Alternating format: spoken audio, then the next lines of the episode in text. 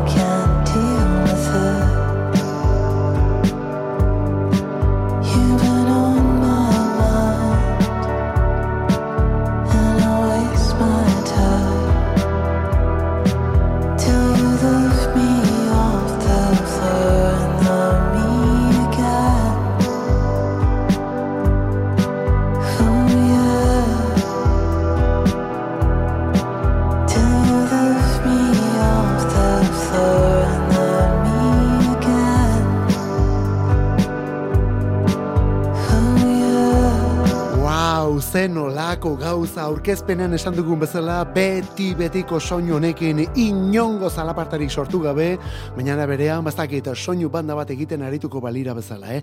Ez dugu musika ederragorik imaginatzen kontemplaziorako. Ez dago kontemplaziorako musika ederragorika. Autoan esertzen zara, gaur beste batek idatu dezala, eta zu musika hau entzun eta barneratuz, ba ez dakit, paisaia eta errepidea disfrutatzen. Hola, bideoklip bat ikusten arituko bazina bezala. Gre González eta bere taldea da Cigarettes izeneko taldea, Cigarettes After Sex, guzti hori taldearen izena. Texaskoak dira, El Paso irikuak, 2000 eta zortzitik ari dira diskoak egiten, eta azkena ondo dakizun bezala 2000 temeretziko Cry izenekoa. Hemen mila bider astindu dugun kantu bilduma. Cry, orain berri berria. Eta kontuz, 2008 iruan kontzertuak eta bira eta bestelakoak ere bai. Pistol izeneko kantuarekin, Cigarettes After Sex. Mila beratzireun eta lauro gehieta zazpiko kanturik arrakastatxuenetako bat izan zen Luka, New Yorkeko emakume bakarlari bat, Susan Vega, edo honen kanturik sonatuena dudarik gabe. Orain bersio berrian dator, eta euskaraz, eta asko aldatuta. Ilun hasten da, baina gero kolore hartzen du. Luka, Josebe Irazuki eta lagunak eneskutik. Ni naiz Luka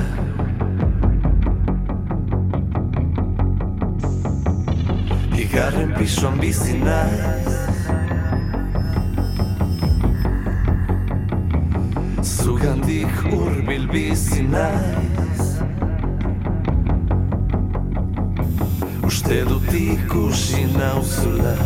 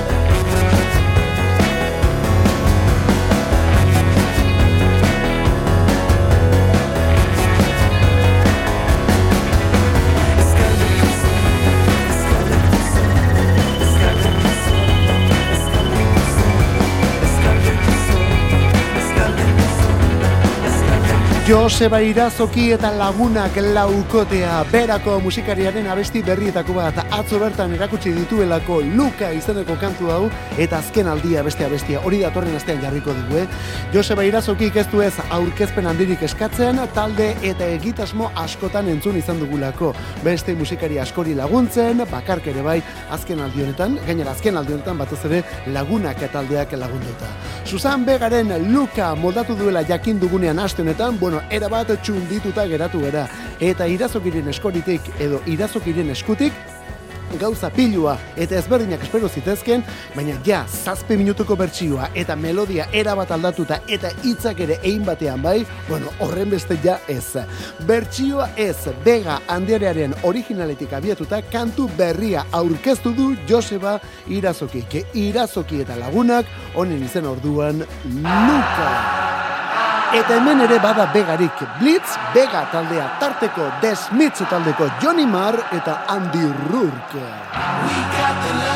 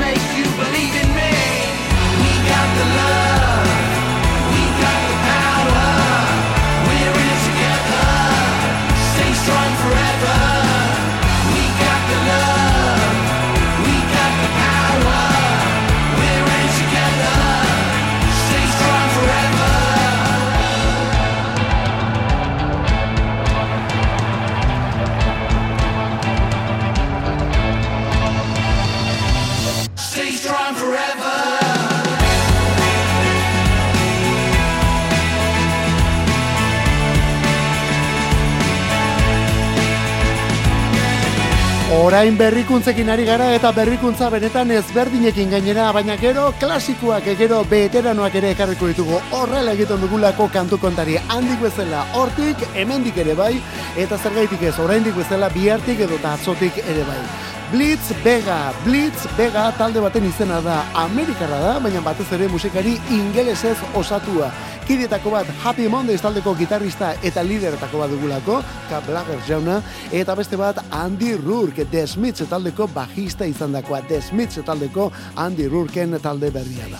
2008an eman zuen bere buru ezagutera Blitz Vega izeneko egitasmonek, Blitz Vega taldea, eta orain disko handi batekin omen datozkigu. Momentuz, aurrerakina gaur bertan, Strong Forever izeneko abesti hau. Eta honek, lehen aldiz elkartu ditu abesti berri batean, Andy Rourke eta Johnny Marr. Johnny Marr eta Andy Rourke elkarrekin.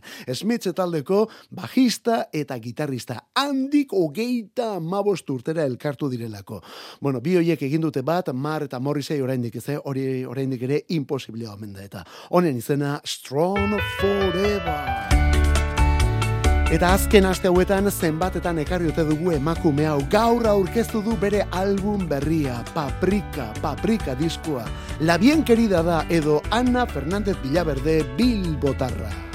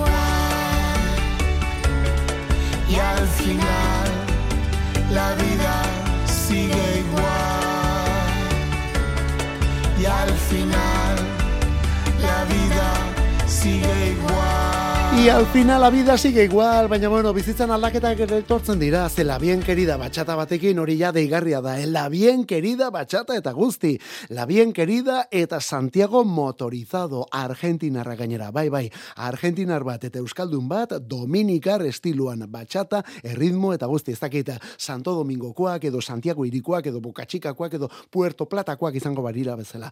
Baina tira, ala ere, zeinen ondo, hanguak izan ez arren, ala ere, ze ondo. Gaur aurkeztu du bere lan berria La Bien Querida Bilbotarrak Paprika, La Perra del Hortelano, que zabaltzen du diskori, ja ondo entzuna dugun single bat, gero horren ondoti datoz, Esto que tengo contigo, edo La Cruz de Santiago kantu hau ere bai. Eta hemen Santiago motorizado, eta ez da diskoko kolaborazio bakarra, Tulsa Euskalduna ere ageri delako, eta nola ez Los Planetasekoak ere bai beste kantu batean. La Bien Querida, Paprika, album, berria, zoragarria berriz ere, bere zazpigarren bakarlana. Eta La Bien Queridak disko aurkeztu duen egun berean, Natxuaren abesti berria, Aperol. Dulce como el aperol, quieta como cien formol. Dulce como el aperol, quieta como cien formol.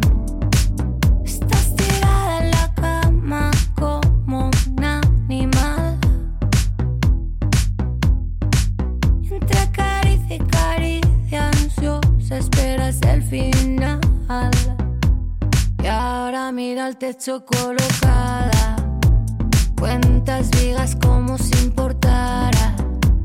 Haces que disfrutas vaciada. No puedes escapar paralizada. Sientes que tu cuerpo desaparece y en tu mente las ganas crecen y ese ansia de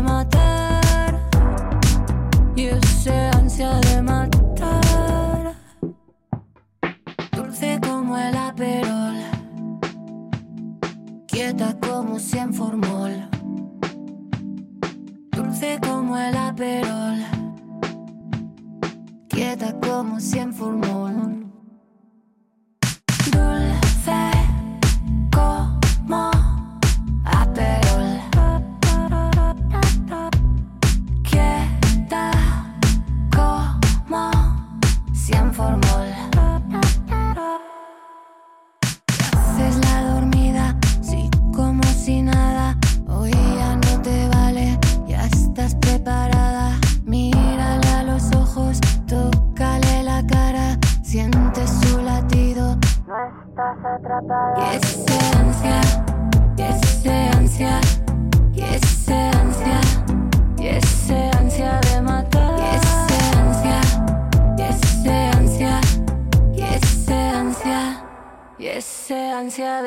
Nayua Nimri aktore eta musikaria bai Nayua Nimrik artearen arlo bat baino gehiago ukitzen duelako eta aspaldi honetan denetan dabil indartsu gainera, eh? Berrogei tamar urte bete ditu aurten artista Nafarronek eta bere momenturik onenetako bat bizitzen ari dela iruditzen zaigu guri.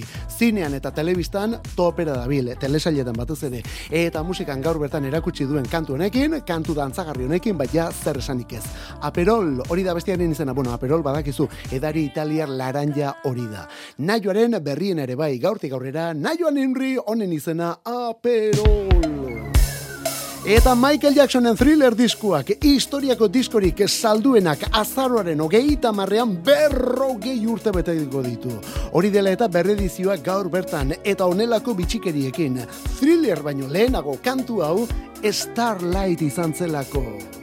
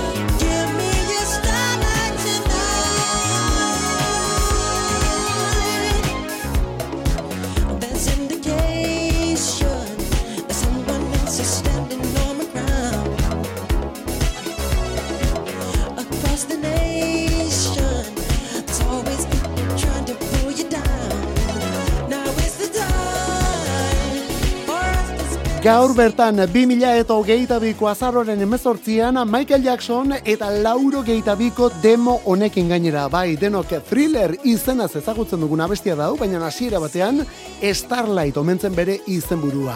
Eta horrela grabatu zuen Michael Jacksonek abesti honen demoa. Bueno, demoak badakizu, estudiorako prestatzen diren lehen grabazioak izaten dira. Musikariei kantuak erakusteko, disketxekuei, lehen iritzia jasotzeko, kontratuak lortzeko, e, letra nola dagoen ikusteko, bueno, horrelako lanak egiteko, ezta?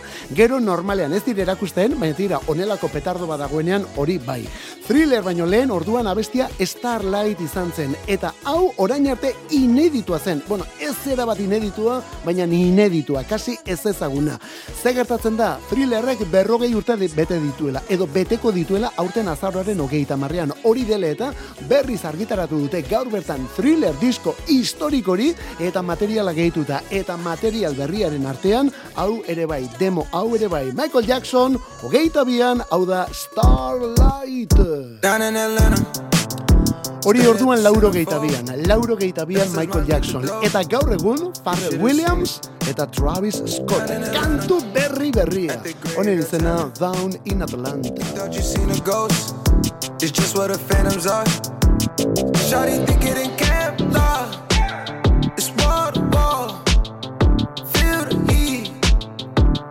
my drawers. I told Shawty to bring the wave. You know life's a beach. She said life's a bitch. That's in Magic City. Watch them fly from the sky. While we line up the wall. Like confetti high falls. Let them leave with it all. We ain't never been inside.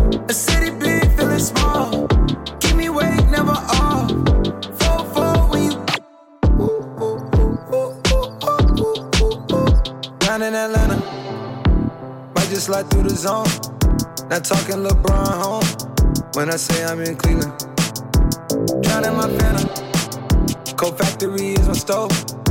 I mix it up I pour. Gotta see how I drink it. Woke up feeling like Fable. Need a Georgia peach. Never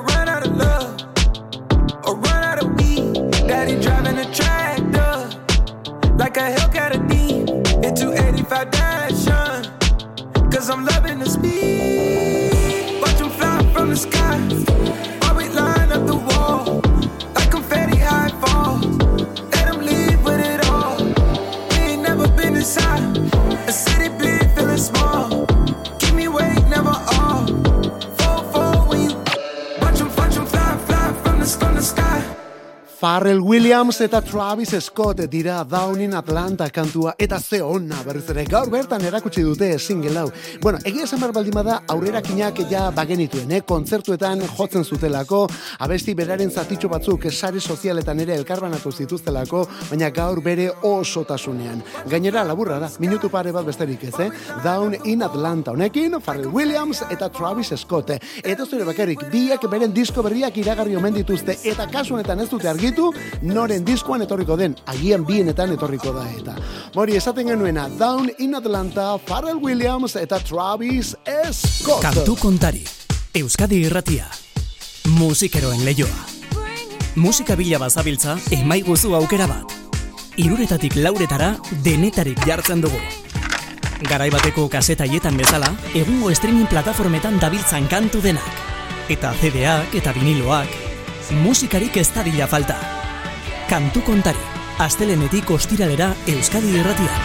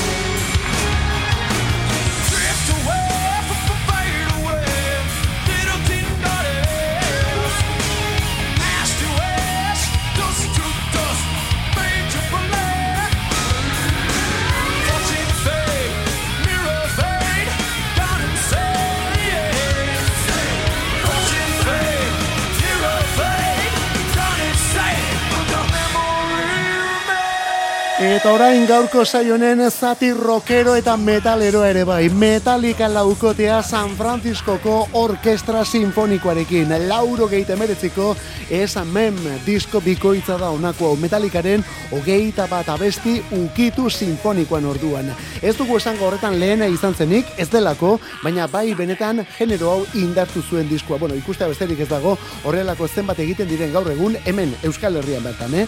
James Hill, James Hetfield, bueno, James Hetfield, dudari gabe, Las Ulrich, gaur iruro urte bete dituen Kid Hammett eta Jason Newsted, horiek eh, ba, alde metalikoan esango dugu. Eta orkestra zuzentzen, gaurko egunez, 2002an zendu zen Michael Kamen.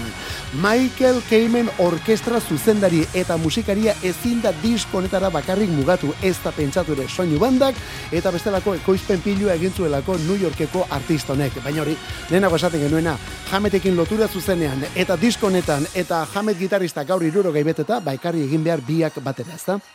Bueno, ez hori bakarrik, gaurko egunez duela hogeita bost urte plazaratu zen Metallicaren Reload diskua eta horko gailurra da The Memory Remains hau guk hemen sinfonikoan entzun duguna. Kasi, kasi, aztu egiten zaitu, eh? Eta kantuaren izena Memory Remains, zen horako kontraesena. Irurak eta hogeita masei gaur orduan zenbate efemeride grabazionen inguruan. ACDC, Let There Be Rock, Malcolm John gitarrista, 2000 eta mazazpian.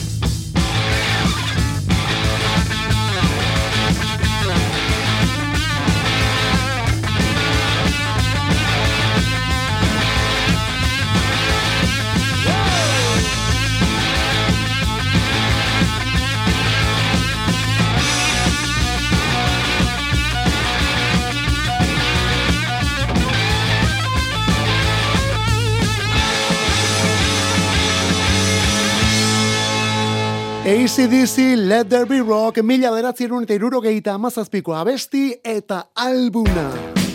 Eta handik bi urtera beste perlau.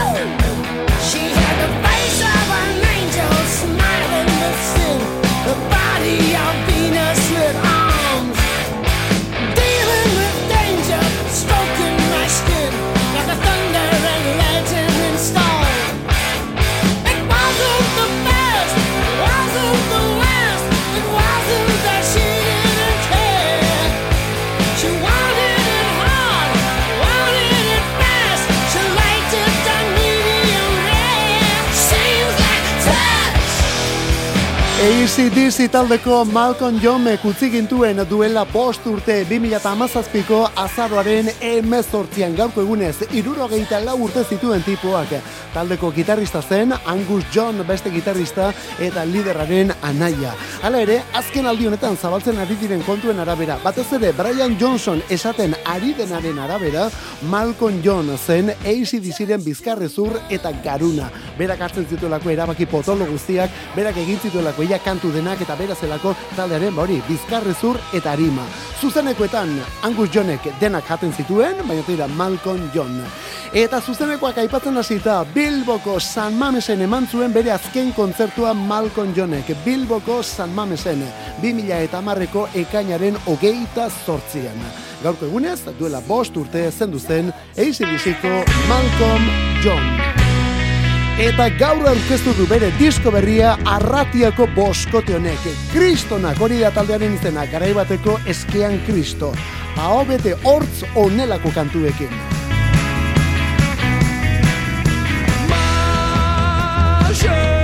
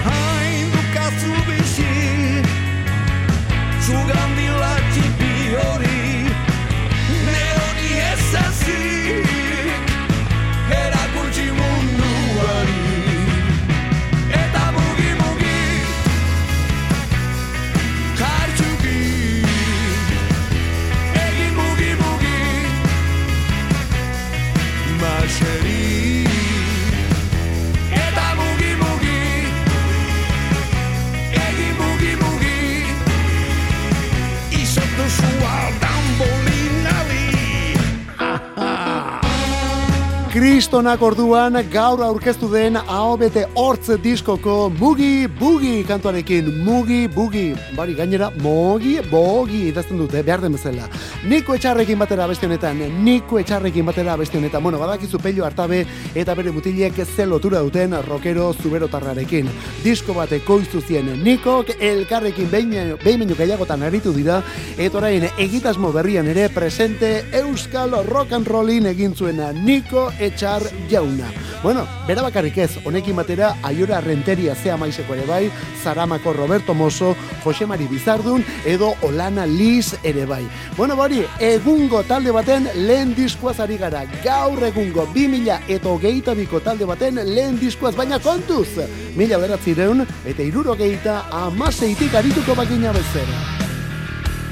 Asgar Zañorgarrak amazazpi urteren ondotik disko berri bat grabatuta bazuten garaia.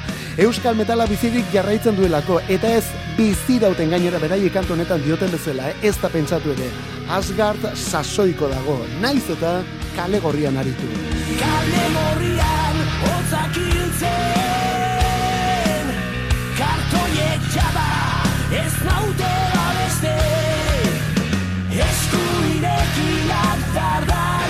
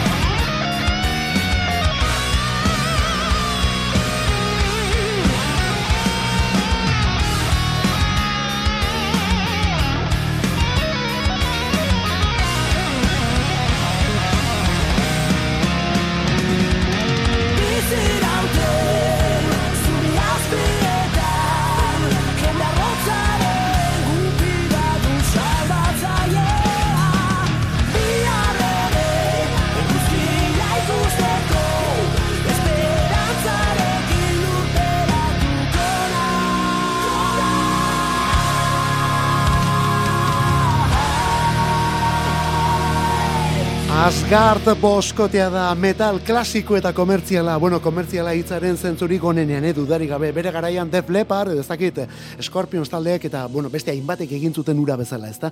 Begira, Scorpions aipatzen hasi da, gaur Scorpions taldeko bateri izan zen Herman Radebelek, irurogeita amairu urte bete ditu. Eta metal kontuetan beste efemeride bat ere bai, gaur ikusi duelako argia, Iron Maidenen The Number of the Beast, Beast over Hammersmith diskuaka. Aurten berrogei urte bete dituelako metal ingelesaren templu honek, The Number of the Beast diskuaka. Hori dela eta berriz argitaratu dute eta zuzeneko kontzertu hori gehituta. Metira, Asgard, Asgard Gipuzkoarrak, Mikel Jertza, bajista berri alboan dutela, disko osatu duteren, eta amazazpi urteren ondotik, amazazpi urteren ondotik diskoa. Zeldatik izenekoa, abendoren bian jasoko dugu, baina gaur aurrerakina kale gorrian abesti eta bideoklipa. Gaur Neil John eta bere The Crazy Horse taldeak disko berria plazaratu du. World Record izenekoa. Amaika kantu berri. Beraz, makinak oraindik ere lainan jarraitzen du, eh? Baina aurten berrogei tamar urte ditu Harvest diskuak, disko klasikoak. Eta hori gutxi balitz gaurko egunez. Irurogei tamabi hartan, orduan zendu zen beren parteide eta lagun handia. Danny Witten, gaurko egunez, duela berrogei tamar urte. I can tell by your eyes that you've probably been crying forever.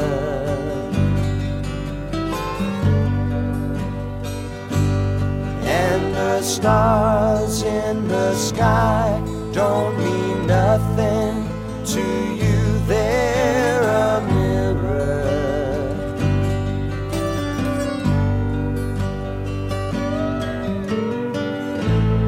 I don't want to talk about it. How you broke my heart.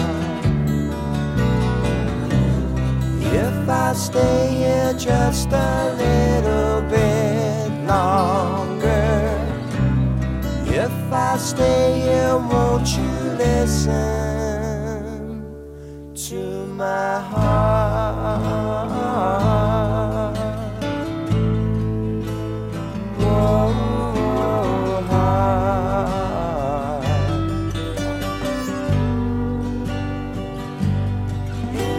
Stand all alone, will the shadow hide the color of my heart?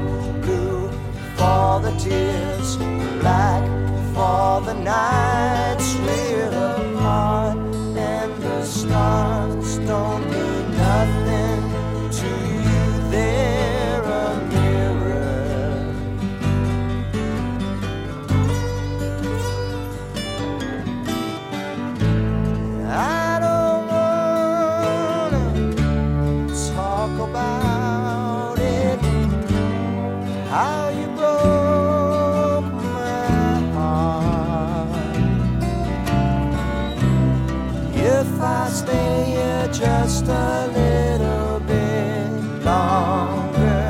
Mila bederatzi irunetik irurogeita amabi bat bederatzi zazpi bi hori Neil Johnen ibilbide guztiko urterik markatuenetako bada. Bueno, markatuenetako batez, markatuena. Batetik Harvest diskoa plazaratu zuelako, askoren hitzetan bere gailurra, aurten ditu berrogeita hamar urte kantu bilduma horrek, eta berriz argitaratuko dute, baina tira horrez gain Danny Whittenen eriotza ere bai. Urte berean, irurogeita amabian, eta gaurko egunez, berrogeita hamar urte beribil gaur bertan. The Crazy Horse taldeko kide zen Danny Whitten eta drogek eraman zuten, baina Neil Johnentzat benetako arantza izan zen taldekide honen eriotza. Berarekin ezer ezintzen ez egin, taldetik botazuelako Neil Johnek eta horrek benetako akabera ekarri ziolako Whitten protagonista honi orduan. Pasarte iluna eta orban latza utzi duena Kanadako Neil Johnen musikariaren ibilbidean. I don't want to talk about it izeneko kantu hau ziurrenik beste bersio batzuetatik ezagutuko duzu, baina hau ere Crazy Horse taldearena da eta Danny Whitten berak idatzia gainera. Neil Johnek Harvest beragatik grabatu omentzuen bakarrik, beraz, berez beste taldearekin grabatu bertzuelako, Crazy Horse talde osoarekin, baina bueno, berarekin ezer ezen zen ez egin, azkenean bera bakarrik grabatu zuen. Mila kontu honen inguruan, eh? gaur berrogeita hamar urte orduan, deni guiten zendu zenetik. Eta honelako doinu batekin, berari egindako omenaldia.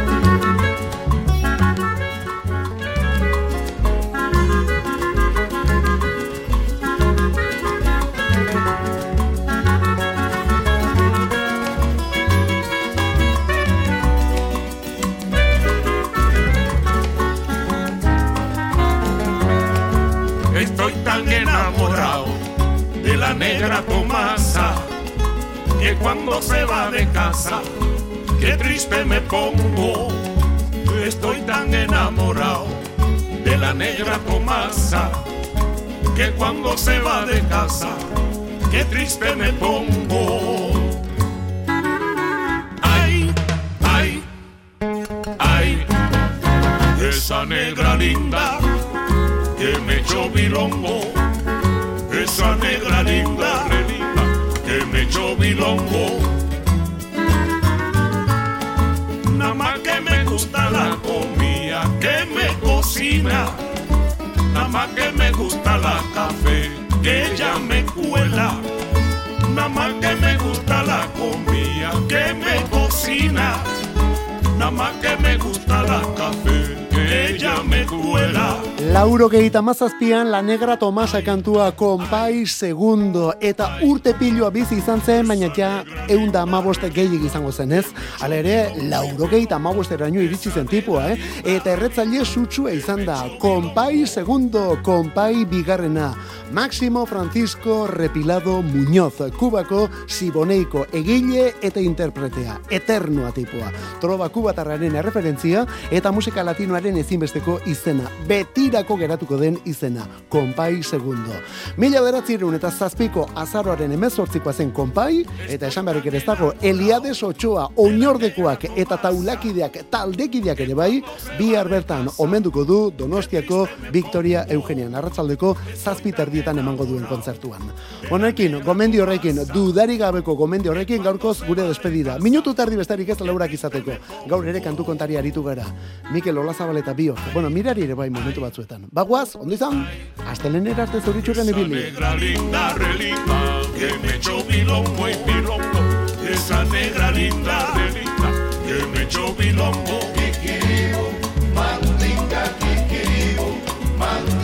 Allá en La Habana, Tasajo, y allá en Oriente, Mavinga. Yo conocí a un cocinero que cocinaba Mavinga.